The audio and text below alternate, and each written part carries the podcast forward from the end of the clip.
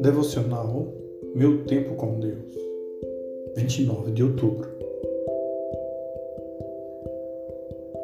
Texto de hoje, Mateus, capítulo 9, dos versos do 27 ao 31. Saindo dali, Jesus, dois cegos o seguiram clamando: Filho de Davi, tem misericórdia de nós. Entrando ele em casa, os cegos se aproximaram e lhes perguntou: Vocês creem que eu sou capaz de fazer isso? Eles responderam: Sim, Senhor. E ele, tocando nos olhos deles, disse: Que lhes seja feito segundo a fé de vocês. E a visão deles foi restaurada. Então Jesus os advertiu severamente: Cuidem para que ninguém saiba disso. Eles, porém, saíram e espalharam a notícia por toda aquela região.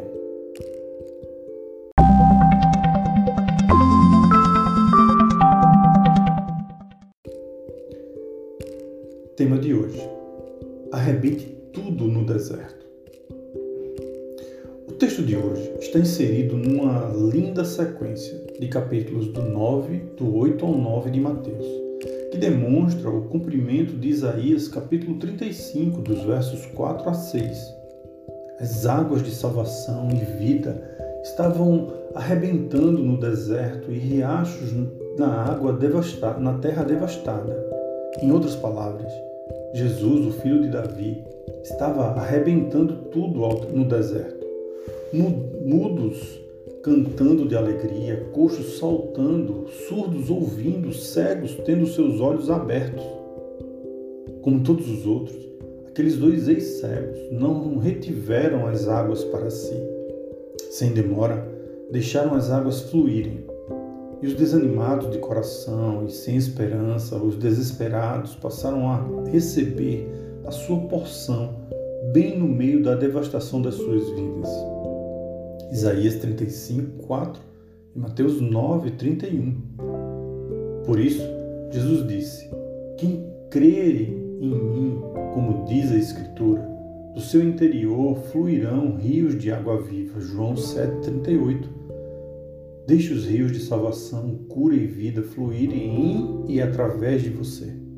Não retenha nenhuma gota. Abra a sua boca e proclame. Espalhe a notícia de Jesus por toda a terra devastada ao seu redor. Você não é uma ilha, você é um canal, você não é uma represa, você é uma fonte. Deixe fluir, arrebente tudo no deserto.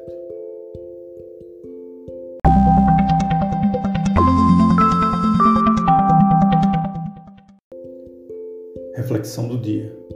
O que eu Estou esperando para abrir a minha boca e arrebentar todo o deserto e terra devastada ao meu redor. O que já tenho para levar a vida de Jesus para a minha família e todas as outras pessoas? Na leitura bíblica sugerida para a leitura da Bíblia toda em um ano, nós temos os seguintes capítulos hoje: Jeremias, do capítulo 12 ao 14, e 2 Timóteo, capítulo 1.